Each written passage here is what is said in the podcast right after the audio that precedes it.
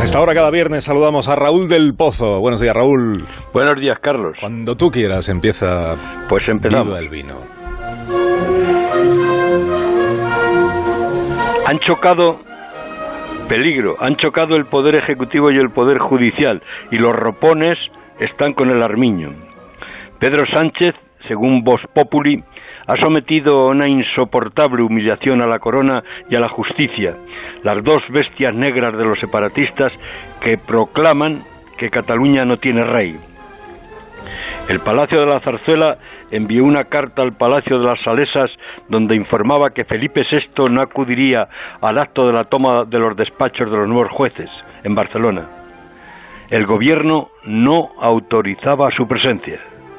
Lesmes, presidente del Tribunal Supremo, dará hoy en Cataluña una respuesta al veto.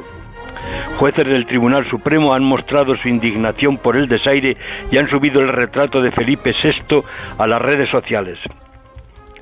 Proclaman que la justicia emana del pueblo y se administra en nombre del rey, que según los clásicos del siglo de oro era el mejor alcalde y el mejor juez.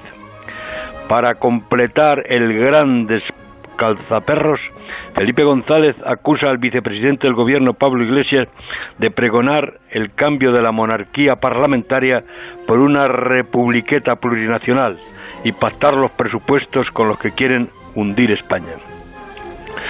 Manuel Azaña escribió que la burguesía separatista era de una rapacidad y una codicia desleal y traidora. Julio Anguita pensaba que era la peor burguesía del mundo. Por decir lo que ha dicho a Felipe González lo están paseando por la nube, llamándole facha. Querido Carlos, bajemos a la tierra.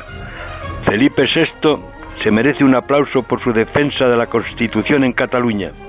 Así que brindemos con un vaso de comandaria de Chipre, el vino de los reyes y el rey del vino, el que bebió corazón de león para vencer a Saladino en la tercera cruzada. ¡Viva el vino!